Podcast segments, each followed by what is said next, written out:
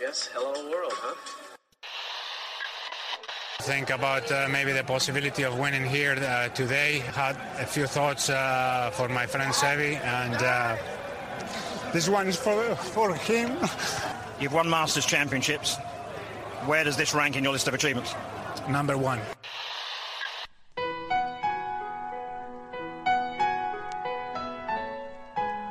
Bienvenidos a Augusta National y a una nueva edición del Masters y a una nueva edición de Golf Sapiens.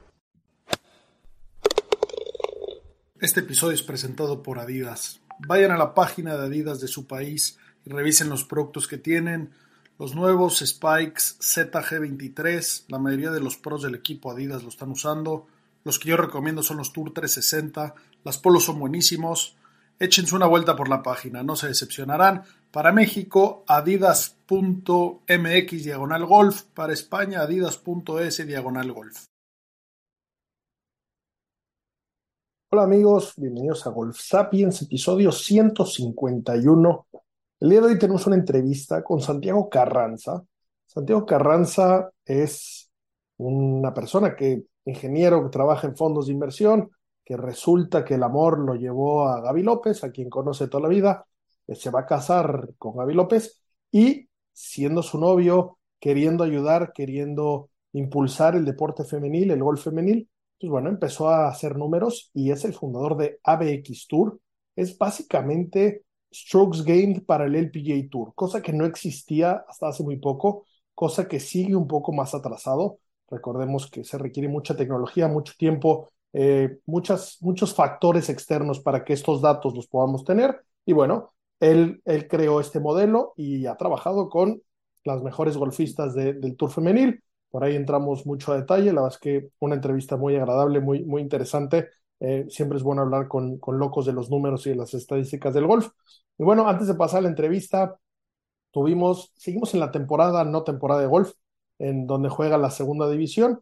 Y lo bonito este fin de semana, que la verdad es que vi más golf del que pensé que iba a haber, eh, porque era pues, un torneo en Los Cabos, un torneo en México, torneo en el Cardonal, eh, diseño de Tiger, por ahí estuvo Tiger, eh, eso ya valió, eso ya le dio interés. Tiger está caminando, Tiger está cargando la bolsa de su hijo Charlie durante tres días seguidos, 18 hoyos. Tiger parece ser que va a poder hacer swings pronto, va a jugar pronto, no nos sorprenda verlo en el Padres e Hijos, el PNC Championship que tanto le gusta, y tal vez en su torneo, el Giro de Bahamas, eso ya es en de cara al siguiente año, pero bueno, eh, el, el, el, WWT eh, de torneo de Championship de Los Cabos, eh, pues un torneo bonito, un torneo simpático, un torneo que estuvo muy cerrado. Eric Van Ruyen ganó tirando una ronda espectacular, tirando 28 en el back nine, cerrando con una águila brutal y de ahí, pues básicamente llorando, abrazando a su caddy, pues, pues muy afectado porque anunció que su mejor amigo, John Trasamar, básicamente eh, es terminal, está, muy enfermo y es terminal, y, habló muy bonito de cómo el golf es lo de menos, siendo que acaba de ganar su segundo win, eh, algo tan espectacular, y menciona cómo hay cosas mucho más importantes en la vida que, un silly trophy, así llamó el trofeo, un, un, trofeo diferente, un trofeo de la forma del arco de los cabos. Eh, me pareció espectacular sus palabras, me conmovió su situación. Eh, qué, difícil para, para el Cádiz, para él eran roommates en, en la Universidad de Minnesota. Y bueno, eh, tipazo Rick Van Ruyen, definitivamente acaba de entrar a la lista de golfistas que me caen bien. Me dio mucho gusto por él, qué, qué, qué gran alegría para su amigo, para él. Y bueno, estuvo muy cerca Camilo Villegas, hubiera estado increíble que ganara Camilo, la verdad es que es un jugador que hace tiempo no vemos, un jugador que fue muy relevante, fue el mejor jugador latino durante mucho tiempo, después tuvo una gran bajada, ha dedicado mucho tiempo a temas de una fundación que hizo, él perdió una hija de edad muy pequeña hace algunos años y, y bueno, le, ha costado mucho y, y, ha trabajado mucho en el tema de impulsar, la vez que hubiera sido un comeback brutal para Camilo, de todas formas, ese segundo lugar le da, le da vida, le da puntos eh, y, y, bueno, le ayuda a seguir conservando su tarjeta. Y por ahí muy cerca también estuvo el puñetas de Kuchar, que no nos cae bien, no queremos que siga ganando en México. y bueno, estuvo, estuvo muy cerca, la verdad es que es un jugador muy duro que le gusta jugar este tipo de torneos donde, donde el field no es tan fuerte y le ayuda a agarrar muchos puntos. Eh, por ahí tenemos preparados mucha información del TGL, esta, esta liga que, que salió como de competencia de Live, donde habían fichado muchos jugadores, donde John Ram se bajó, eso está bien interesante y bien curioso. John Ram ya no va a ser parte de la TGL y que la TGL, aunque vamos a tener muchos detalles, pues básicamente es un golf de interiores, es en un estadio donde van a tener un green, donde van a pegar pasto de verdad, donde van a tener trampas de arena, pero va a ser en un simulador, en un simulador gigantesco, donde van a tener equipos, donde ya anunciaron algunos equipos, por ahí el equipo de Boston, está Rory, está Tyrrell Hatton, está eh, Adam Scott, está Keegan Bradley, eh, pero bueno, ahí están apareciendo un poco los equipillos, a ver, a ver de qué se trata el producto, a ver, a ver de qué es, pero bueno, por ahí eh, entraremos mucho a detalle con eso. Y del libro de, de Alan Shipnock, de Live or Let Die, también les vamos a hacer un pequeño resumen. Los que ya lo estén leyendo, los que lo hayan leído, la verdad es que está muy bueno, yo estoy bastante picado. Básicamente la historia de Live, entrando mucho detalle, Alan Shipnock es uno de los escritores más renombrados del golf, con más experiencia, con más horas de vuelo, se lo conoce todo. Y, bueno, hizo un, un, análisis muy profundo en el tema y cuenta cosas muy interesantes. Entonces, bueno, se los recomiendo y si no, no se preocupen, aquí les vamos el resumen, les vamos a pasar los puntos más importantes. Y nada, eh, pasemos a la entrevista con Santiago Carranza. Hola amigos, bienvenidos a Golf Sapiens. El día de hoy tenemos invitado a Santiago Carranza, es el, el founder, el creador de AVX, eh, un, un, sistema, un software de, de golf, de estadísticas, de cómo mejorar, de cómo ganarle al campo. Santiago, muchas gracias por, por estar por aquí. Gracias, gracias a ustedes por la invitación, qué gusto. Lo esperaba con ansias. Muy bien. Oye, ¿cómo, cómo alguien que se dedica a, a, los fondos de inversión de repente también entra al mundo del golf tan a profundidad, tan, tan a fondo y, y con algo tan específico? Sí, fíjate que yo, eh, sí, como bien dices, yo estudié ingeniería química en Nueva York y luego me dediqué a la banca, a los fondos, a las finanzas. Eh, pero por mi relación con, con mi novia, futura esposa Gaby López, este, pues a lo largo del tiempo se da este, este, este proyecto con el objetivo de ayudarla realmente, ¿no? Y, y, tiene tal éxito que de ahí partimos y pues más gente quiere tener mismo producto y más profesionales y más profesionales. Y hoy en día ya es este es un, es un software de análisis de golf, específicamente de, de estadística, eh, a un nivel de élite, ¿no? Principalmente jugadores de la PGA, de la LPGA, este, porque tiene mucho detalle, ¿no? No es eh, particularmente útil para un amateur. Este, entonces, sí, o sea, realmente nace de, de ayudar a Gaby y de ahí, pues, las iteraciones te van llevando a, a, mejorar el producto y resulta salir un negocio del, del mismo, ¿no? ¿Cuál era la, la, la, primera necesidad para llegar a hacer esto? Eh, Gaby no sabía bien dónde fallaba. Supongo que esto se alimenta un poco de Shotlink, un poco de Strokes Gain, empiezas a analizar un poco todo ese asunto. Eh, sí. ¿De dónde partió? Sí, fíjate que en el 2018, este, yo empiezo con, empiezo a bajar mucho con Gaby, acompañar a los torneos, a estar muy cercano a su equipo de trabajo, de los entrenadores, etcétera. Y la verdad es que yo soy un amante del golf, pero soy como cualquier otro amateur, ¿no? Entonces, algo que realmente sí me cuestionó mucho al principio de estar tan cerca de un jugador de ese de tamaño de élite, es que hay que tener mucho cuidado en dónde opinar y en dónde no opinar, ¿no? Este, y, y por, por un par de años, pues, no, yo, o sea, iba un poco más como un plus one, más que poder sumar en alguna forma, ¿no? Eh, y tengo un background de, de, tecnología. Este, yo desarrollé apps y diferentes proyectos en Nueva York antes de dedicarme a las finanzas. Este, entonces me encanta la programación y un día me dice, oye, la verdad es que lo que tenemos en el tour es muy malo, ¿no?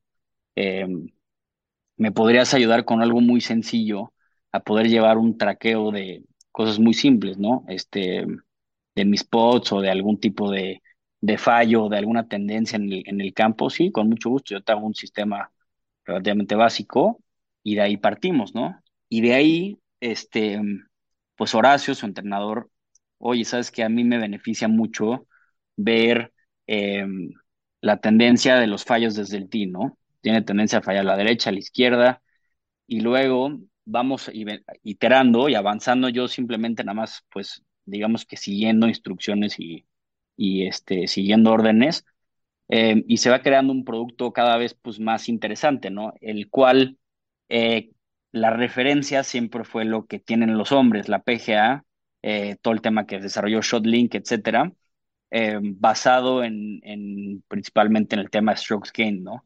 Que lo, que lo implementa Mark Brody, un profesor en, en Financial Engineering de, de la Universidad de Columbia en Nueva York, este, el cual su teoría la acaba permeando a la PGA y de ahí pues lo adopta la PGA y se vuelve un poco el de facto de, de la mejor forma de analizar eh, las estadísticas de un torneo de golf em, fuera de lo, de lo tradicional, ¿no? Es un poco el, el tema del strokes gain, es como el, el, el siglo el siglo XXI y, y, las, las estadísticas tradicionales del, de greens en regulación, fairways en regulación, vienen un poco ya de, de la época de, de Ben Hogan, ¿no?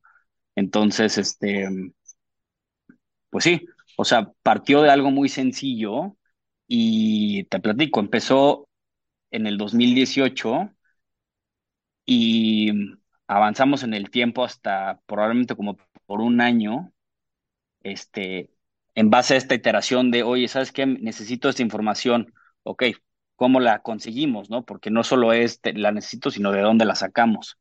Entonces fue un, un learning curve en donde hay que entender, pues, ¿sabes qué? Yo quiero entender cuál es mi tendencia de los pods de, que, caen que caen con break de izquierda a derecha, ¿no? Pues entonces tenemos que de alguna forma recopilar esta información. ¿Cómo hacemos para recopilar esta información sin que sea lo menos tedioso y, lo, y, que influye en menor forma en el performance de un jugador de alto rendimiento, ¿no?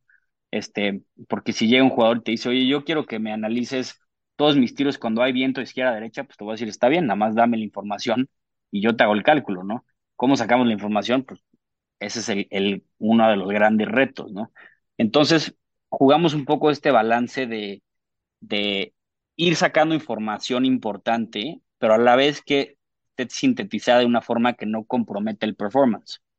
Y llegó un punto en donde ya desarrollamos un producto, ahorita si quieres entramos al detalle en, en qué cosas vemos y, y, cómo es el producto en sí, pero llegó un momento en donde eh, pues le dije a Gaby, a ver, la forma en la que esto más te puede servir es en donde haya más de tus propias competidoras, ¿no? porque entre más información tenemos del resto, más podemos entender qué es lo que haces tú y qué es lo que, es lo que no hacen las demás o viceversa, ¿no? Este, entonces, me acuerdo muy bien, eh, el Caddy de Daniel Kang, en ese momento era la 2 del mundo, este, lo conozco, le platico un poco cuál es la logística, cuál es la información que necesitamos, qué resultados van a tener, etcétera, y le encantó, le dijo, perfecto, yo lo hago, o sea, empiezo mañana, ¿no? Y a los dos torneos, de repente un día el, el, el, el caddy de la número uno del mundo, en ese entonces era Jin Jong Ko y su caddy es David Brooker, el cual fue caddy de Lorena Ochoa por gran parte de su carrera y fue caddy de, de muchos números del mundo. Eh, de repente un, día me para sin conocerme y me dice, oye, tú eres Santiago, tú estás haciendo este programa. Le dije, sí, me dice, a ver, vamos a sentarnos. Y nos sentamos con la, con la número uno del mundo y, me, y, y, concluimos que lo querían usar, ¿no? Entonces, en el momento en que, pues, la torre de la pirámide le interesa, de ahí, pues, se vuelve un efecto dominó para todo lo demás, ¿no? Cuando la gente se entera que, que la 1 y 2 del mundo están usando un producto que nadie está usando, pues, entonces, todos quieren usarlo, ¿no? Claro, eh, la receta secreta. ¿Qué significa? Qué, ¿Cuál era la tarea de, del CADI? ¿no? Supongo que llevar detalle de lo que estaba pasando, un poco, un poco llevar como, Exactamente. Como la, la, minuta de cada tiro con ciertos detalles. Exactamente. Eh, y, y, y, siempre el objetivo. No, dime, porque por ejemplo, hace, hace poco entrevistamos al, al, al founder de, de The Grind, ¿no? La aplicación que los amateurs podemos usar para darnos una probadita de esto, pero ¿Cómo, cómo anotaban ellos, Sí. aparte de todo el trabajo que van haciendo durante el torneo? Eh, es una mezcla de, de- de varias partes. La primera es necesitamos el apoyo del torneo para darnos el mayor información posible, eh, la cual no necesitamos pedírsela al campo, ¿no? Entonces, por ejemplo, la distancia específica de cada hoyo, es decir, si tú tienes un par 4 que mide 400 yardas, pero ese día la bandera está al fondo, las distancias se miden al centro de green, pero el día, ese día la bandera la pusieron atrás y el tiro adelantaron 5 yardas. Entonces, realmente, si la bandera la movieron 10 yardas hasta atrás de green y adelantaron el tee 5 yardas, el hoyo está jugando 395. ¿Se entiende? Este, perdón, 405, ¿no? Porque se hace 10 de yardas más largo por la bandera y se acorta 5 por el tee. Em, entonces, en el momento en el que en un par 4 yo te digo, oye, solamente necesito que me des tu tiro a green, por pura lógica, yo sé cuánto voló tu drive, ¿no? Porque si yo te, si son 395 y tienes 95 a green, pues entonces, por obvias razones, tu bola debió haber volado 300 yardas, ¿no? Entonces, este, tratamos de, a través un poco de la intuición, pedirle el menor información posible y tratar de hacer como este tipo de rompecabezas en donde si necesitamos cinco cosas, si nos dan tres, podemos resolver las otras dos, ¿no? Por en- en- entenderlo un poco de esa forma. Eh, entonces, tratar de sacar la mayor información posible del torneo, ya sea distancias, ya sea las posiciones de las banderas, eh, el score, eh, el score average del torneo, o sea, varias cosas que, y los específicos del jugador nos los da el Caddy. Entonces, la distancia exacta del pot, la distancia exacta del tiro a green, el palo en específico con el que están pegando, ¿no? También es súper, súper importante. Este, y una vez juntando como que todas estas piezas del rompecabezas ya entran todas al sistema y ya nos da un pequeño, este, análisis o síntesis de, de lo que pasó en el torneo, ¿no? Oye, Santiago, una duda que me sale de, desde el principio decías que, que esto surge un poco por la necesidad de la poca o mala información que les daba el tour. Mi primer duda es, eh, ¿la misma información que le dan a los hombres lo tienen las mujeres o es mayor cantidad No, la que tienen los hombres? lo que pasa es, es esto, el- el- los hombres, este, desde hace varios años pueden rentar un sistema de torres de cámaras, las cuales, esas cámaras, hacen un mapeo del hoyo. Ponen por lo general una cámara en el fairway y una cámara en el green. Pues cuando tu bola cae en el fairway o en el rough, por decir algo desde el tee, la cámara identifica y dice, esta, haces un, haces un, este, una matriz, como si fuera una matrícula de Excel, y entonces pones, ah, la bola cayó en A5, ok, A5 tiene la coordenada X, y esa coordenada se calcula con la coordenada desde el tee. Entonces, con eso pueden calcular exactamente cuánto corrió la bola, y eso es lo que hoy en día hace ShotLink, ¿no? Entonces, este, ese sistema de, de, de torres con cámaras es bastante caro, muy, muy, muy caro, vale muchos millones de dólares al año. Entonces, el- los hombres tienen, han tenido la capacidad de pagarlo por muchos años y las mujeres eh, no.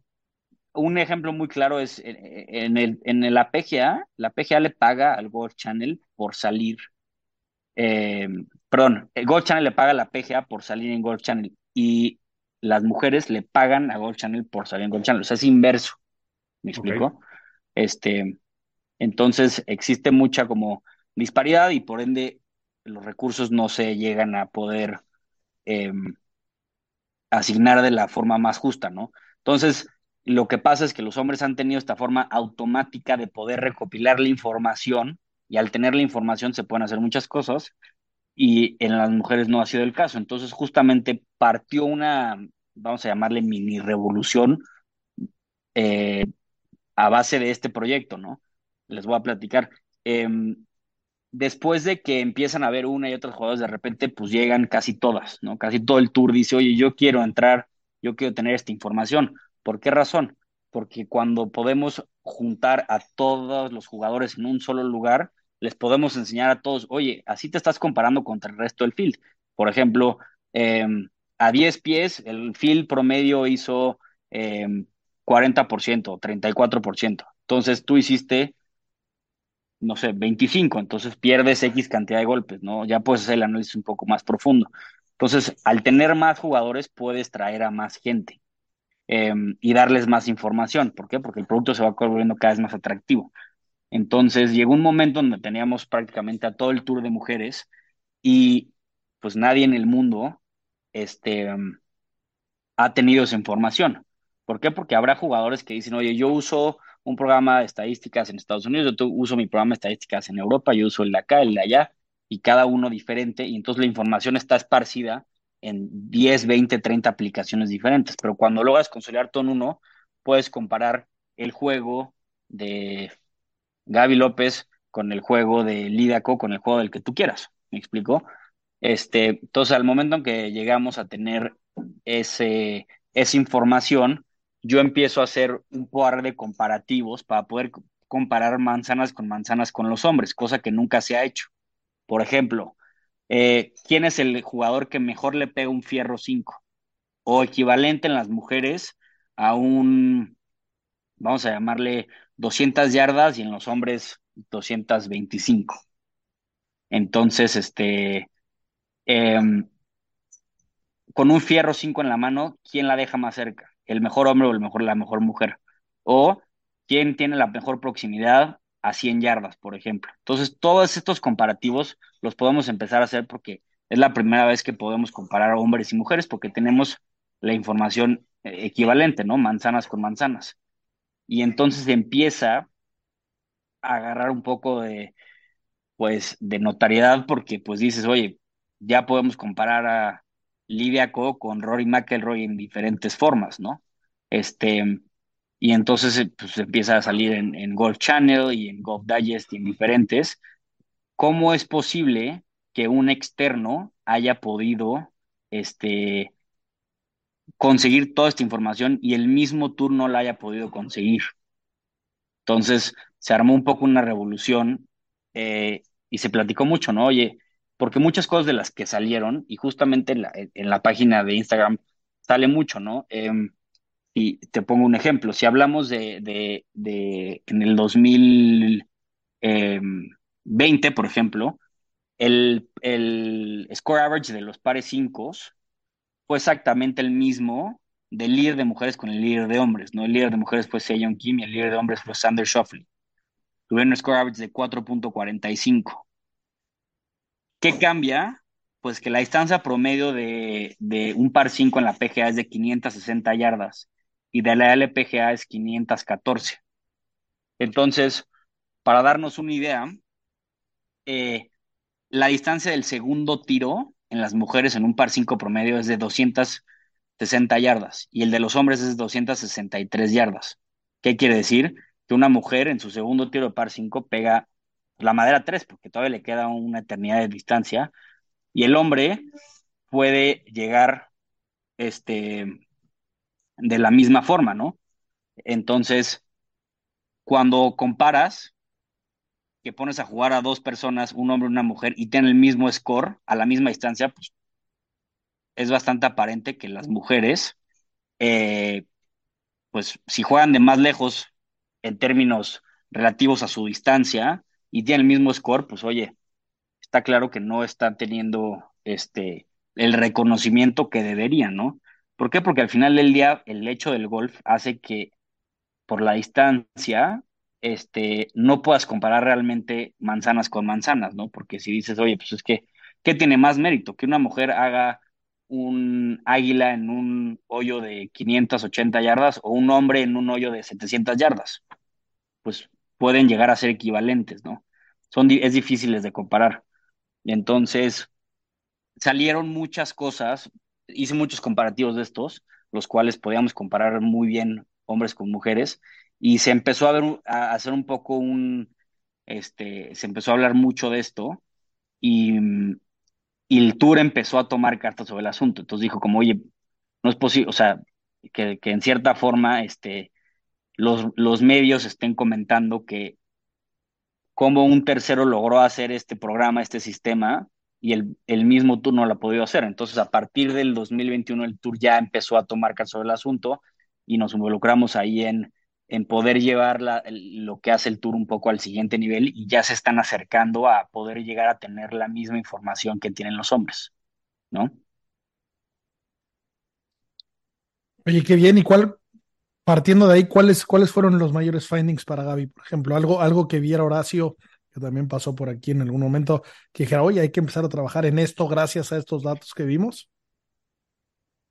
Sí, mucho, bueno, es que hay muchísimos datos, ¿no? O sea, eh, cuál es tu comportamiento por cada ronda de golf, por ejemplo, ¿no? Cómo juegas los días que tienes el corte, cómo juegas los días que son domingo, los días que empiezas un torneo, y no solo cómo juegas, sino eh, cuál es tu tendencia desde el tee cuando estás más nervioso, cuando estás menos nervioso, cómo poteas eh, los viernes contra los, contra los jueves, contra el domingo, este, en base a lo que estás practicando, se está viendo reflejado esa práctica en el campo o no. Entonces, la verdad es que son, son, son miles y miles de cosas em, en donde el sistema pues, te arroja, pues, ¿qué te podré decir? Eh, unas 20 hojas de información y al final del día no es para usar las 20 hojas de información, es para usar tres puntos, ¿no? Los tres puntos más claves en donde decir, en el siguiente mes o en los siguientes dos meses hay que trabajar en esto puntualmente, ya sea la proximidad eh, de, de, no sé, de 60 a 70 yardas específicamente, ¿no? Desde el fairway. O este, los pods de 15 a 18 pies exactamente. ¿Por qué? Porque estás eh, en esta última tendencia de los, vamos a llamar, los últimos tres meses, eh, estás por abajo de ah, tu promedio histórico o el promedio del tour, ¿no? Este, entonces, estas cosas van como cambiando y evolucionando conforme avanza el tiempo, eh, porque los jugadores, como todos sabemos, cuando te funciona el drive, te deja de funcionar el pot, y cuando te funciona el pot, te deja de funcionar el drive, y así funciona, ¿no? Es como un semáforo el golf. Entonces, es difícil que, que, que, que todo esté prendido al mismo tiempo, entonces es la constante búsqueda de tratar de, de tener todo perfectamente bien afinado, ¿no? Oye, ¿y tienes alguna, eh, algún diferenciador por los tipos de pastos, por la altura, por la humedad, el frío, e, estos temas o, tema meteorológico, condiciones del campo, no, no te metes tanto? No, temas de ese tema no.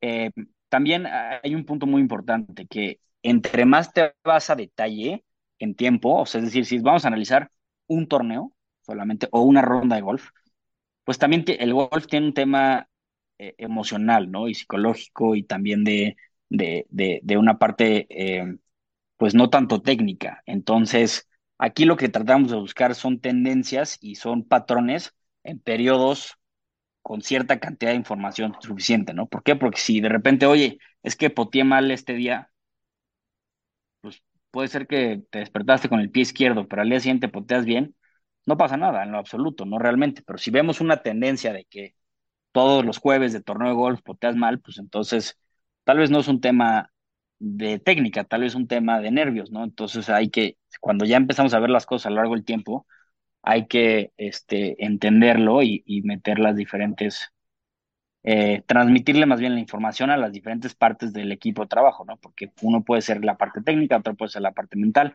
otro puede ser el jugador mismo, hay cosas que al jugador no es bueno decírselo, pero sí es bueno decírselo al coach.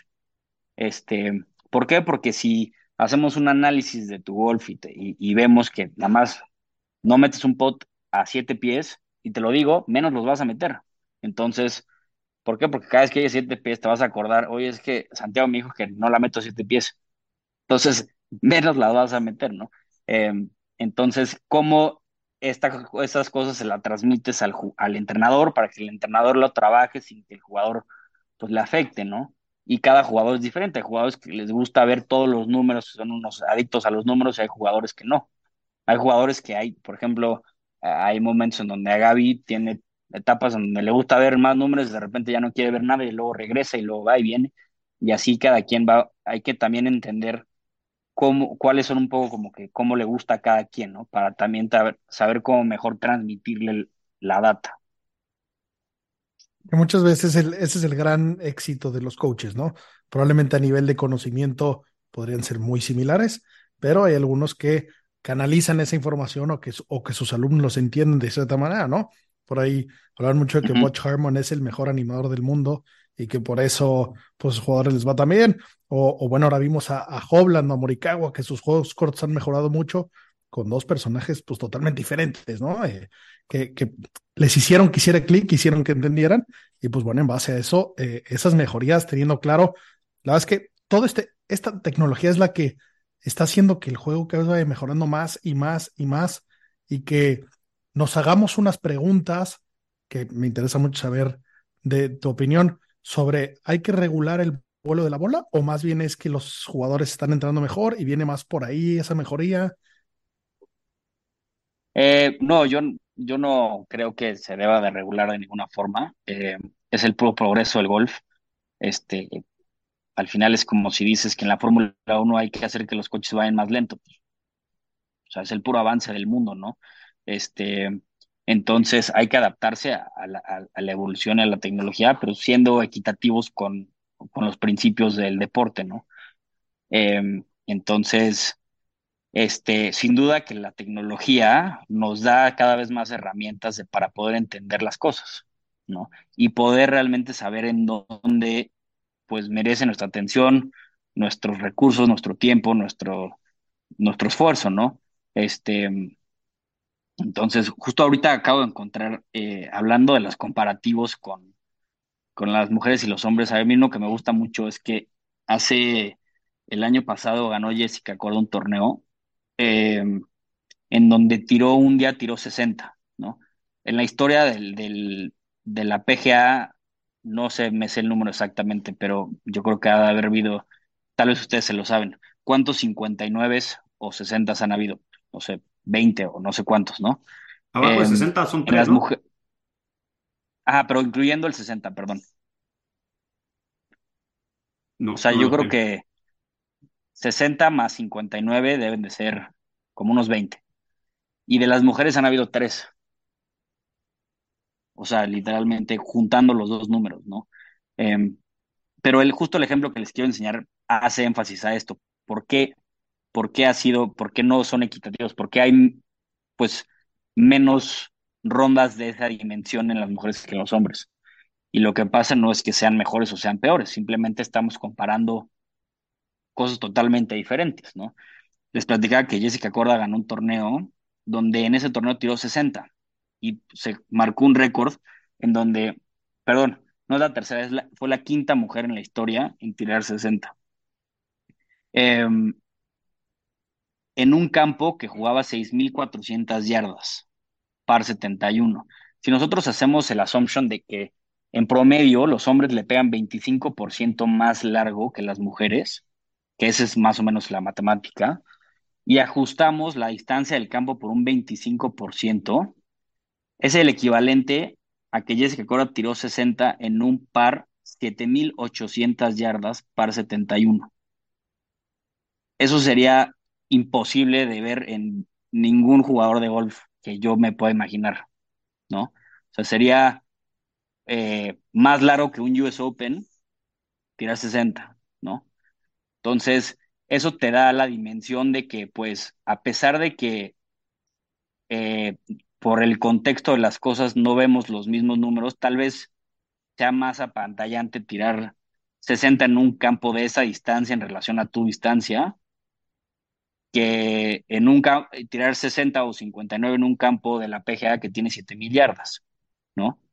Entonces eso te abre mucho los ojos del nivel de que tienen algunas jugadoras, en donde si las puedes llegar a poner de forma equitativa, comparativa contra los hombres, pues te puedes llevar una sorpresa, ¿no? Lynn Grant el año pasado ganó por nueve golpes a Henrik Stenson y a los, y a los suecos en el Scandinavian Mix, ¿no? Jugando las distancias ajustadas, no jugaban las mismas distancias, pero dijeron, si un torneo regular de hombres se juega aquí, un torneo regular de mujeres se juega aquí, vamos a competir. Y Lynn Grant, que ahorita es una de las estrellas de la LPGA, ganó por una locura. O sea, creo que son nueve golpes, o, lo podemos checar, o diez, o no sé cuántos fueron. Este, nueve golpes. Entonces, eh, realmente cuando empezamos a ver el golf de un ángulo diferente, pues nos damos cuenta que eh, por el puro contexto del golf, pues no, no, creo que lo podemos ver de mejor forma, ¿no? O sea, según, según las matemáticas, esa ronda de Jessica Corda es la mejor ronda de golf que se ha jugado, porque no hay nada que se podría comparar. O sea, no sé, el 58 de Furyk, eh, también 59, que, que, que podría ser de, de lo mejor, eh, pues no, no, no, no compite contra este, siendo que, que, que las matemáticas darían algo mucho más complicado, ¿no? Exacto. Lo podríamos, lo podríamos ver, por ejemplo, ahorita el 58 de Chambó, qué distancia de campo tenía, a cuánto están jugando, ¿no? Porque, pues, obviamente eh, es comparativo. Tienen argumentos, si solamente hablamos de, hombres, es totalmente diferente. Es decir, oye, yo voy a tirar 58 en un torneo regular o voy a tirar 58 en Augusta, ¿no? Pues, oye, estamos hablando de dos dimensiones. Y lo mismo pasa con no solo la dificultad del campo, sino también con la distancia del campo. Entonces, este, sí, es, es la verdad es, eso es brutal. Yo me quedé apantallado cuando lo vi, eh, porque pues no es un campo corto, o sea, ves pegar híbridos, maderas 3, o sea, entonces, eh, tirar 60 en, en, con pegando esos palos en la mano es, es, o sea, yo nunca he visto algo igual. ¿no? O sea, si, si desafortunadamente... Esto tendríamos que mover a cortarle el campo 25% a las mujeres para que fuera fair play? Sí, pero tienes un, ahí tienes un componente, que entonces tendrías que ajustar la distancia de lo que le pegas a cada palo para que sea equivalente. O sea, si lo ajustas 25%, en cierta forma, sí pegas el mismo palo, ¿no? O sea, si tienes este, lo que platicamos, ¿no? Un fierro 5, si, las mujeres pegan 200 yardas un fierro 5, eh, y en los hombres lo ajustas un 25% y pegas 225, 200 yardas, pegas un fierro 5, en cierta forma sí estamos hablando de equivalentes, porque los dos están pegando el mismo palo, ¿no? A la distancia que le da pues el cuerpo humano. Entonces, en cierta forma podríamos ahí hablar de manzanas con manzanas. Oye, jugamos una ronda de golf en donde tú y yo peguemos todos los mismos palos. Entonces ahí sí, pues nos podemos comparar unos con los otros, ¿no? Eso vamos a hacer con la próxima vez que apostemos 10. Si tú en un par 3 vas a el fierro 7 a 200 yardas, yo me voy a acercar a donde pegue mi fierro 7. y tú te pones la falda. Es que. No, no, claro, claro que es mucho más sencillo. O sea, yo, yo, yo lo veo mucho en el golf amateur competitivo. El jugador que tiene más distancia, si la sabe utilizar, tiene una cierta ventaja. O sea, yo pegar un híbrido en un par 3 contra un jugador que pega un fierro 7, sí puede ser que yo el híbrido nunca me vaya a ir a OB y el del fierro 7 sí. Pero pegar bien un fierro 7 es mucho más sencillo que pegarle bien un híbrido. Sin duda. Y, ahí, ah, pero ahí, cuando estamos hablando de eh, hombres con hombres o mujeres con mujeres, pero cuando hablamos de un tema en donde por pura fisiología no se le puede, o sea, no puedes compararlos al mismo nivel y tienes que hacer ese ajuste como se hace en el golf, eh, creo que mucha gente se llevaría una gran sorpresa este, si se hiciera ese ejercicio. Y desafortunadamente no se le da el coverage o la atención porque no hay las herramientas para poder enseñarlo, ¿no? o sea, eso, eso no, es que, no es que el mundo esté mal.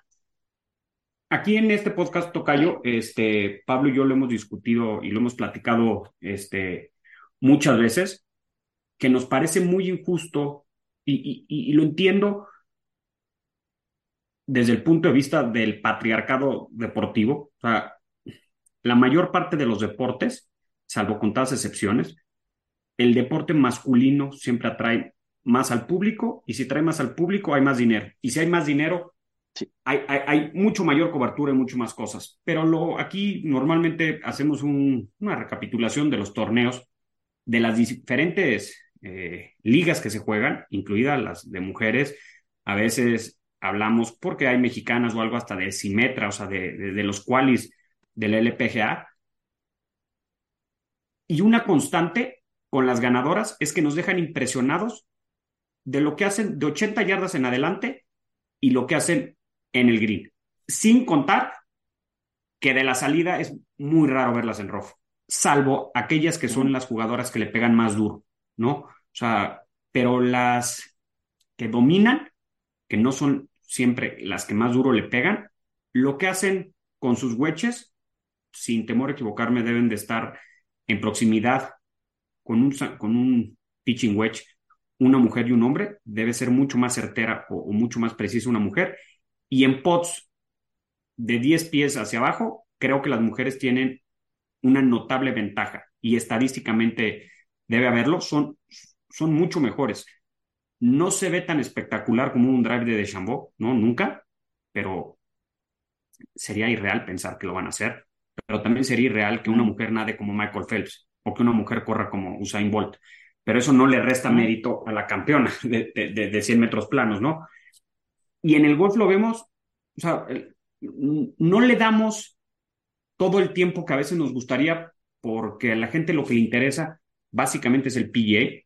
Eh, algunos muy apasionados eh, como nosotros, pues sí, vemos Live, vemos lo que puede pasar de la gira mexicana, estamos pendientes del Conferry, estamos pendientes de, de, Europa, de torneos que se llevan, o sea, cuando es el Australian Master, pues estamos por lo menos tratando de, no de verlo en vivo, pero sí de saber qué está pasando, quiénes son los jugadores, o sea, pero las mujeres nos sorprenden cada vez más. Lo, lo, lo, platicábamos hace dos o tres episodios, Pablo. Este, eh, ahora que jugaron, bueno, que, que jugaron, que, que una mujer eh, dentro del PGA, pues nos sorprendió que, que, no era, que, que no era la jugadora más corta. O sea, que había hombres que desde las mismas salidas, o sea, ¿cómo pudo llegar a competir en igualdad de circunstancias, siendo que no debió haber sido tratada así? O sea, que si hubiese tenido su beneficio únicamente numérico de 25% menos de yardas, seguramente hubiera pasado el corte y tal vez hubiera podido estar hasta contendiendo, ¿no? Sin, sin eso, duda, sin duda, sí. Sin esa ventaja, pudo competir, de todos modos. Sí. Sí, no, increíble. Lo, lo del Lexi, el primer drive pega 300 yardas, ¿no? Con, la, con los nervios, con, eh, o sea, casi pega el promedio de lo que de, de, la distancia del PGA Tour, ¿no? O sea, bueno, 10 yardas menos, un poquito menos. Eh, pero increíble, ¿no? Hablando de, los comparativos, justamente lo, dijiste muy bien, desde el tee, también por pura eh, física, obviamente entre más largos vuele la bola, tienes más posibilidades de que un fallo chiquito se haga grande, ¿no? Por la pura dispersión. Entonces, este, por, por pura naturaleza, los fairways in regulation de las mujeres son mucho más altos que los de los hombres, ¿no? Por el tema de la dispersión y la distancia. Eso también afecta con los fierros, con las diferentes cosas. Cuando nos vamos a los wedges, las mujeres tienen muchísima más ventaja por hay una razón muy clara y el resto pues lo dejamos a la imaginación, no lo sabemos, pero es la habilidad de controlar el spin. La mujer no le puede meter muchísimo spin. Y el hombre, de pura naturaleza, bota y le regresa. Entonces el hombre le agrega un componente de, va a traer spin. Entonces, o le hago como Justin Thomas para bajarle el spin y que nada más sea one hop y pare ahí, o contemplo mi tiro el spin. Entonces la voy a tirar atrás y la voy a regresar, pero cuando no, cuando la bandera está hasta atrás, no la puedo tirar más atrás, porque pues, ¿cómo le hago, no? Y las mujeres tienen la ventaja de que al manejar menos spin, no contemplan eso, es la tiro a la bandera y prácticamente ahí donde bota se queda. Entonces, eh, donde existe la ventaja de la fuerza, el no tener tanta fuerza te da esa ventaja a las mujeres, ¿no? Eh, y por otro lado, en el pot, la gran diferencia, yo diría, de todo el juego de los hombres contra todo el juego de las mujeres, sin hablar de la fuerza, sería el lag potting, ¿no? Cuando hablamos de pots de 30 pies, de 40 pies, los hombres, por alguna razón, son muy buenos. En la PGA son muy buenos, la dejan muy cerca. Y en las mujeres eh, es menos constante, ¿no? Pero también Entonces, es menos probable que la dejen a 40 pies. Ta es o que sea, practican o menos sea, ese pot. O sea, porque son más certeras. O sea, Colin, eh, eh, te lo voy a comparar un poco, si se puede, uh -huh. con, con Morikawa contra el resto del PGA. Morikawa muy pocas veces lo ves potear de lejos porque muy pocas veces falla la bandera. Y sí, al no ser más... jugador más largo, pues tampoco es como los. O sea, y, y, no estoy hablando de pares 5, estoy hablando de pares 4 eh, o de pares 3. Claro. O sea, y es la práctica. Sí, la, forma, la, la, forma natural del, del, del stroke game. ¿no? Si tú eres muy bueno pegando la green, quiere decir que la estás dejando cerca. ¿no? Y si la estás fallando es porque estás pidiendo golpes, probablemente porque estés fallando los pots cortos, ¿no? Este, pero las mujeres en términos generales juegan campos más largos para ellas. Entonces, eh, no sé si tenga que ver, sería bueno hacer el análisis, si tenga que ver porque en promedio, cuando hablamos del jugador promedio contra el jugador promedio, hombre y mujer, ¿quiénes tienen más veces pots más largos? Podría llegar a ser el caso que serían las mujeres, por el hecho de que juegan campos más largos y por la pura proximidad de que si pegas más veces un fierro 7 que un fierro 9, un pitching, pues la vas a, por obvias razones, en promedio la vas a dejar más lejos, ¿no? Eh, pero también pensarías que hay un caso, por ejemplo, eh, en una de las mujeres que se llama Aditi, una de la India, que ella solamente, nadie jugaba golf de chiquita, ninguna mujer, entonces ella creció jugando con los hombres. Entonces, pues obviamente nunca llegaba a un par cuatro, o sea, nunca, nunca, nunca. O sea, imagínate, juegas golf cinco años y nunca puedes llegar de dos en un par cuatro. O sea, tienes que tener una valentía brutal. Entonces, ¿qué pasó? La pura naturaleza hizo que ella pudiera competir, pues sin llegar a green, o sea, en pares cuatro, ¿no? ¿Y qué es lo que, qué, es lo que pasó? La evolución la llevó a que se volvió muy buena en el juego corto, muy, muy, muy buena. Entonces, este, a lo que te expones justamente es en lo que mejoras. O sea, el golf es así. Lo que practicas es en lo que te vas a volver más bueno, ¿no? Al nivel de élite. Entonces, las estadísticas nos ayudan a decir, oye, si tú dedicas tu tiempo acá y no lo dedicas acá, probablemente tengas una mejor consecuencia a la hora de jugar. Entonces, eh, regresando un poco a la, a, plática de ABX, ese es el objetivo al final que, les he tratado de, transmitir a los jugadores. No es tanto como que decir, esto haces bien, esto haces mal, simplemente en donde pases, si pasas tu tiempo aquí, en vez de pasarlo acá, vas a tener un mayor efecto, ¿no? Y eso mismo también se puede llegar a aplicar para el amateur. Si el amateur pudiera entender hubiera forma de realmente ver, oye, mi debilidad en el juego es esta o esta, eh, un jugador amateur puede mejorar rapidísimo con las herramientas correctas sin tener que Butch Harmon le dé clase, ¿no? Por, por los puros números te puedes este, dar cuenta de qué cosas puedes mejorar en, en, un mes, ¿no? ¿Ya lo has puesto eh, en práctica con hombres amateurs? Eh, sí, ¿O contigo mismo? De élite. Sí, sí, sí, sí. Hay que, el chef siempre tiene que probar sus recetas. ¿Y qué tanto te funcionó? ¿Qué handicap eh, tienes? Bien. lo que pasa es que tenía como cinco, cuatro, pero ahorita me operaron hace, no sé si se alcanza a ver, hace, hace tres meses del cuello de una hernia eh, y yo creo que ahorita ya mi handicap ya le pegó la inflación y ya no sabemos cómo está ahorita, porque llevo cuatro meses sin jugar golf. Pero con cinco, o sea, digamos que cuando te analizaste bajo tu propio software con cinco de handicap, sí viste datos que únicamente a ojo de buen cubero no te hubieras dado cuenta? Sí, sin duda, sin duda alguna. Este, lo que pasa es que o sea, si tú juegas 10 rondas de golf y te digo, ¿dónde estás puteando peor? Dame una, o sea, un rango de 5 pies. No todo el mundo lo puede hacer, ¿no? O juega 8 rondas de golf y dime en dónde la dejaste, a qué distancia la dejaste más cerca. A 100 yardas, a 140, a, a 200, a etcétera, etcétera, ¿no? Es muy complicado poder tener ese IQ en la cabeza.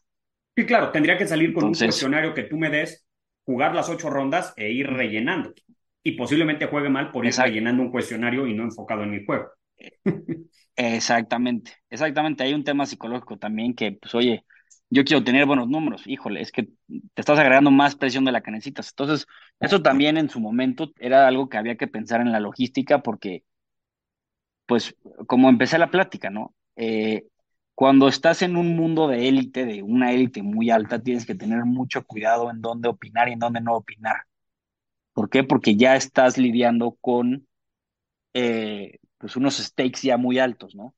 Entonces, eh, siempre desde un inicio se tuvo que cuidar muy bien, em, no caer en el error de, de, de, como que tener sobreconfianza, decir, es que los números dicen esto, sí, pero el golf no son ni el 100% de los números ni el 100% de las sensaciones. Hay que encontrar ese balance de las dos, ¿no? Y saber a cuáles les hacemos caso en unas y a cuáles les hacemos caso en otros momentos, ¿no? Sea, como que ¿Esto lo tener esa aprendiste a la afinidad. mala o qué? Eh, no, realmente, creo, bueno, en Lo cierta aprendió en un fondo, lo en un fondo de inversión que opinó, no, tenemos que hacer, siendo analista, yo no, tú Eso, cállate. eso también, también es, es muy peligroso ahí.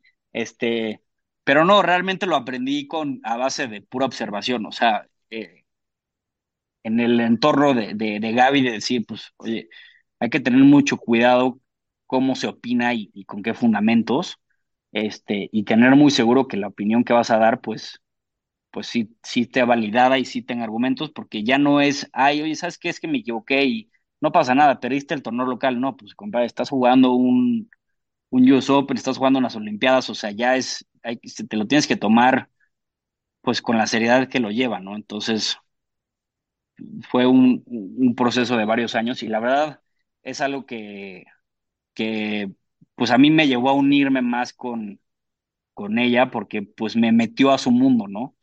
Eh, a pesar de que pues sí, claro, siempre nos gusta el golf, pero ya meterte a, al, al equipo de trabajo y al detalle de, este, de un jugador de élite, pues te lleva a conocer una parte totalmente distinta este, del- de la del humano que conoces, ¿no? Este, entonces, la verdad ha sido, ha sido un proceso, un camino espectacular y me ha llevado también a conocer a muchos entrenadores, a muchos jugadores, los cuales, a todos los jugadores que han usado este programa, desde este, todas las mujeres, a, en los hombres, a este, Nico Chavarría, eh, Chad Rami, DeChambeau, o sea, muchos, ha, ha sido pedirles su feedback. Entonces, ha sido aprender de cada jugador y entender, este jugador es muy analítico, este jugador quiere esta información, ¿ok? ¿Cómo le hacemos para transmitírselo de la mejor forma? Este entrenador, un este, Sean Foley o quien sea, quiere esta información. ¿Cómo le hacemos para conseguir esta información sin que le afecte al jugador conseguirla? Como decías, ¿no? Pues que si me pongo a jugar y me pongo a escribir números, me voy a volver loco, voy a tirar el triple de lo que tiro normalmente.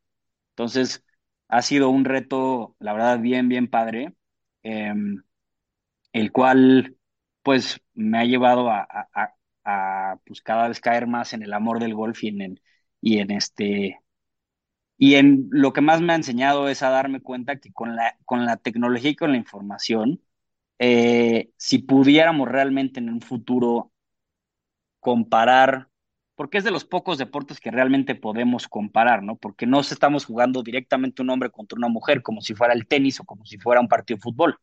Aquí realmente es contra una referencia que es el campo de golf.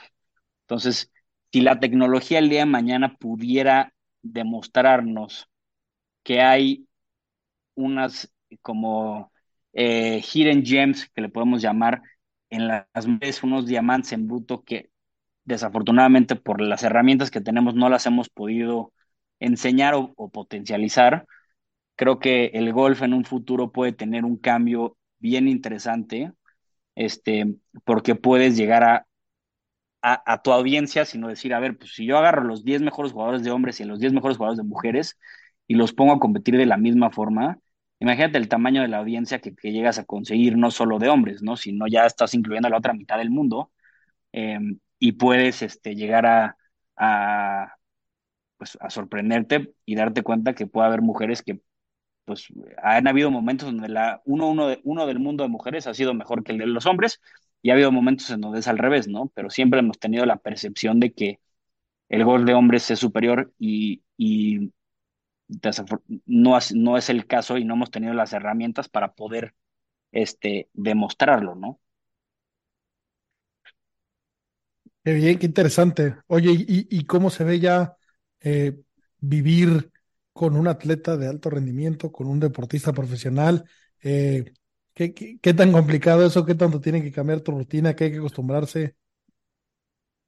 Eh, pues a fuerza, en, todo, lo que hacemos todos nosotros, pues nos acabamos permeando de quién nos rodeamos, ¿no? Entonces, este, pues hoy en día, si tú le preguntas a Gaby lo que quieras de finanzas, pues ya lo sabe más que alguien que estudió finanzas, ¿no? O sea, porque al final, pues eso es lo que ya hago mucho y, y viceversa, ¿no? Si, si a mí me preguntas de golf, pues por rodearme de ella, pues sé mucho de golf, o más que lo que, que, que lo que sabía antes jugando de forma normal. Eh, Y lo mismo pasa con los hábitos, el hacer ejercicio, el despertar temprano, el, este, el trabajo, la ética de trabajo, etcétera. Lo que hace Gaby es este, espectacular, no, no, no, su ética de trabajo es, es admirable y es contagiable. Eh, y me ha, me ha llevado a mí, la verdad, me ha ayudado mucho en el, en el avance que he tenido en mi vida profesional, adoptar lo que hace ella y, la verdad es que para llegar a, a pues ahorita va a competir en sus terceras Olimpiadas, o sea, lleva nueve años en el Tour, etcétera. Eh, no, no days off, o sea, no hay eh, momentos en donde hoy sí quiero ser profesional y mañana no quiero ser profesional y luego al día siguiente sí quiero ser profesional. Eso no existe. Entonces, este, la verdad es, es increíble vivir de primera mano el avance, porque, porque yo a Gaby la conozco desde que tenemos 17 años, cuando estábamos en prepa. Entonces, este, hemos vi, nos hemos, hemos estado muy cercanos y, hemos visto cómo hemos evolucionado los dos a lo largo del tiempo. Eh, y pues ver de primera mano la evolución de, de un atleta de, de, muy alto rendimiento ha sido espectacular, ¿no? Y también, pues, también la parte humana, ¿no? Porque también es, es, es medio raro porque conoces a mucha gente, aunque sean, o sea, yo tengo amigos que les encanta el golf y que nunca han conocido a Guy, de repente un día se los presento y se ponen nerviosos. Y le digo, ¿pero por qué te ponen nerviosos? Es mi novia. dice, no, pues es que es este, es una estrella del golf. No sé qué, le digo, sí, pero al final es un ser humano como tú y como yo y estudió en el mismo lugar que tú y que yo y pues no, no nos hace tan diferentes, ¿no? Entonces, como que ese contraste de la estrella con el ser humano en la casa eh, y lo, lo, lo, lo humilde y lo sencilla que es, pues te, este, te pone mucho en perspectiva las, las cosas, ¿no? O sea, es, la verdad es algo padrísimo, padrísimo. Oye, ¿y cómo le, cómo le hacen? O sea, eh, al principio me queda claro que, que a través de, de, la número uno empezaron a buscarte más y más, pero hoy en día, si te quieren buscar un golfista, un hombre, una mujer, este, ¿cómo te tienen que contactar? Este, lo tienes ya en una aplicación, es un software que yo pago, que tienes que venir tú, tiene que venir alguien, yo te tengo que mandar, o sea, ¿cómo funciona, digamos, este, la experiencia cliente desarrollador? Eh, desafortunadamente, solo está hecho para jugadores de élite. Entonces, jugadores de la PGA, de la LPGA, eh, puede ser hasta jugadores del Symetra y del Conferry, ¿no? Pero fuera de eso, eh, nunca he, o sea, la verdad es que para la experiencia que un jugador necesita, un jugador amateur necesita, existen ya muchos productos eh, a nivel mundial, ¿no? Muchas aplicaciones, etcétera. Lo que yo he tratado de hacer es un, es una, un punto muy minucioso en el, en el jugador de élite más grande. ¿Por qué? Porque cuando hablamos de strokes gain y comparamos un jugador el 5 del mundo contra el 10 del mundo y el 5 del mundo le ganó por un golpe, ese golpe lo podemos desglosar en punto 25 en el pot, punto 50 en el drive y punto 25 este, en el tiro a green, por decir una cosa, ¿no? Entonces, la, la, forma de calcular strokes gain. Entonces, cuando hablamos de, de los jugadores de élite, la diferencia entre uno y otro son minis, o sea, mini, mini, mini, minis. Eh, entonces, no, no se vuelve tan efectivo cuando son jugadores amateurs. Y los jugadores, este, pues a nivel de élite, prácticamente de, de, de, la LPGA conozco a todos y de los hombres conozco pues al 60%, ¿no? Pero Entonces, ¿llegaron este... a través del tour contigo o, o, o cómo, cómo se pusieron en contacto contigo? Eh, en las mujeres, pues pasando mucho tiempo, o sea, me conocen de forma personal, ¿no? Y luego okay. también el hecho de que, de que este, pues más gente ha usado ese mismo producto, pues me contactan, ¿no? Los hombres paso menos tiempo con los hombres eh, y no estoy en torneos de hombres, pero pues conocen a alguien que lo ha usado y pues al final ha sido más un tema de, de, de boca en boca, ¿no? Eh, y no hay una aplicación porque es algo muy específico dependiendo a la gira en la que juegas, a los torneos que juegas, eh, el tipo de jugador que eres y la información disponible, ¿no? Entonces se tiene que hacer algo muy minucioso o, o como custom made por jugador o por, o por torneo. Muy bien, pues qué interesante, Santiago. La verdad es que podemos pasar horas aquí, pero bueno, te voy a hacer un par de, de las últimas preguntas que tenemos, que le hacemos a todos. Eh, ¿cuál es el mejor tiro de golf que has hecho en tu vida? Eh, yo creo que una vez en, en, en Puntamita hay un hoyo ahí que se llama el Tail of the Whale, este, que es el, el que tiras ahí como una isla. Eh, hace unos años en donde era, era mucho más malo de lo que soy ahorita, eh, porque no tenía tanto tiempo de jugar golf. Estaba jugando con los hermanos de Gaby y, y, y me tocó pegar un híbrido, un híbrido 4, un híbrido 3, ya no me acuerdo. Eh, y fue de las primeras veces que, que, que no hice hole in one, pero quedó así, o sea, quedó en tapping. Pero lo increíble de la sensación fue que lo haces enfrente de alguien que como que admiras golfísticamente, ¿no? Entonces, los nervios de jugar con alguien que es infinitamente mejor que tú y te sale la ejecución que quieres, o sea, es, es, es, es una sensación más grande que hacer un hole in one, o sea, solo, ¿no? Con tus amigos, no sé cómo explicártelo. Es como si mañana te ponen a Tiger Woods al lado, como pasó hace, un, hace, un, hace unos meses, ¿no? Que un tipo hizo un hole in one en el par 3 course de Pebble Beach y Tiger Woods estaba al lado que Tiger Woods diseñó el campo, ¿no? Entonces, imagínate, este, un poco esa experiencia, la verdad, eh, me acuerdo perfectamente, pues fue un, un tiro que pegué, vamos a llamarle bien normal, que no es, no es infinitamente difícil, pero para mí el haberlo ejecutado enfrente de, de, de Fer y Pepe, que juegan muy bien golf, Fer es, es profesional, eh, este, en ese entonces sí fue como, wow, o sea, sí, much bigger challenge, ¿no? sube tu nivel y Sí, qué mejor que sacar lo bueno por ahí. Oye, ¿y cuál es el mejor tiro de golf que has visto en tu vida? En la tele, en lo que sea. eh, híjole, ahí sí me han tocado millones. Eh, en persona, pues es que, ¿cómo te puedo explicar? Me han tocado hole in ones, este, pues unos hoyos, hoyos en, en el tour.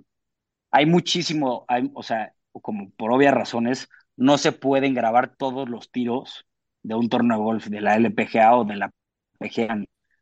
Entonces, este, o sea, me han tocado, no sé, pares cinco donde la dejan a media rodada para que sea albatros, este, me tocó una vez un hole in one de Gaby en un torneo, en el, torne- en el primer torneo que gana como profesional, yo estoy parando el green y hace un hole in one con un fierro 5 creo que era. Este, Ole, qué pero bueno el- algo muy chistoso, era, era el día de su cumpleaños y era un green de doble nivel, ¿no? Estaba parado ahí en las cuerdas y no había nadie más que yo y la metió y no se veía el hoyo. Entonces yo no festejé, pues no, yo no dije, pues no sé dónde quedó la bola.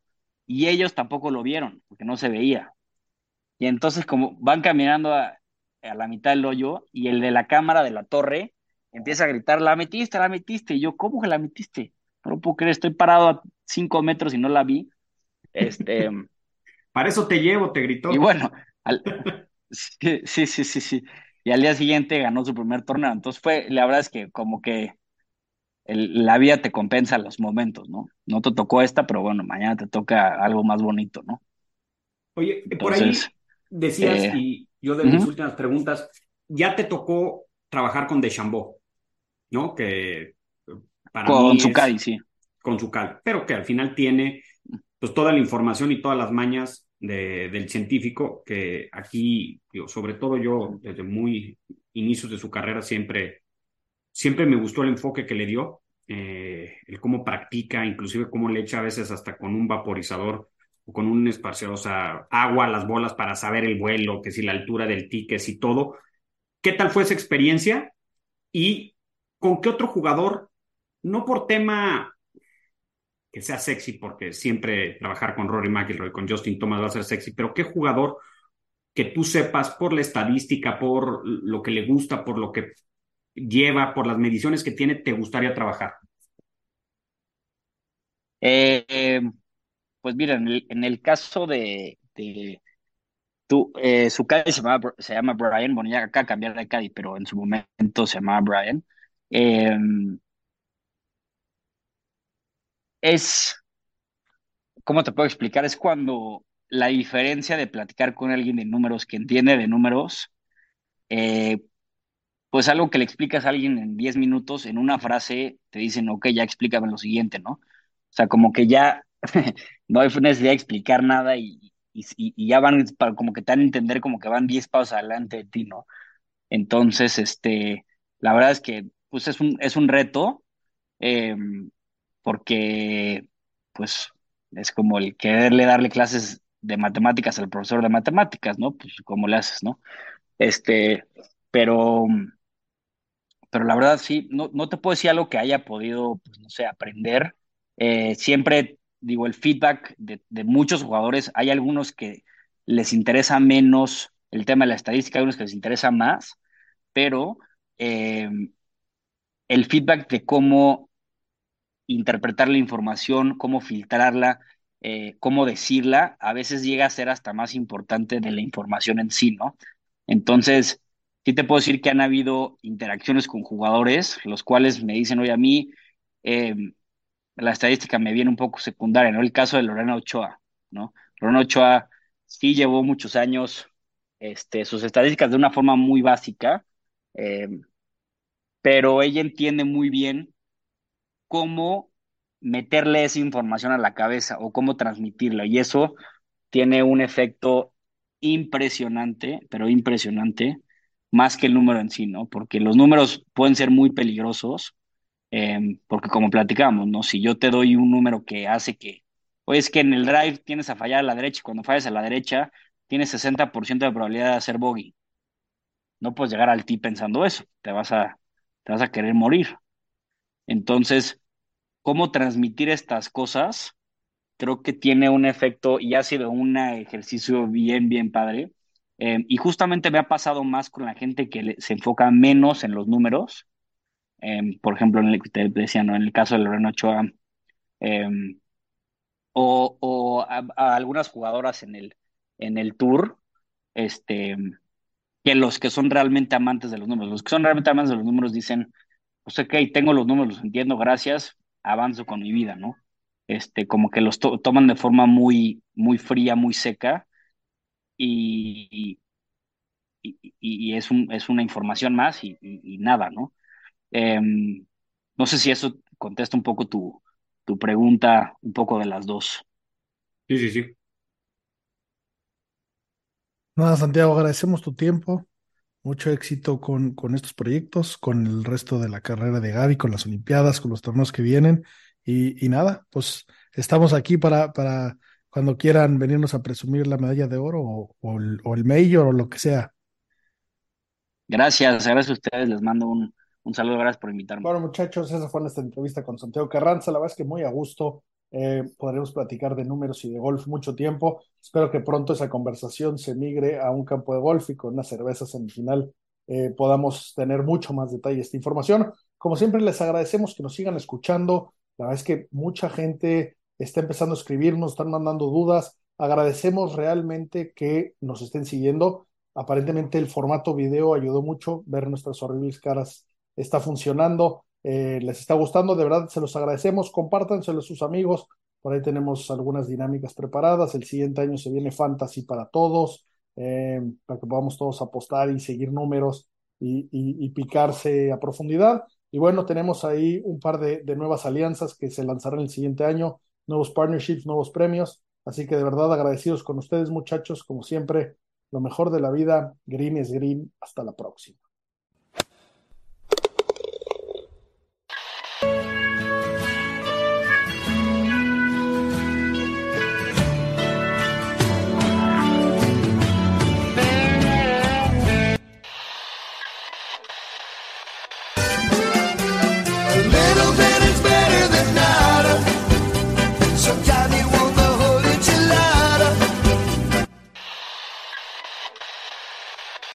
With the Lucky Land slots, you can get lucky just about anywhere.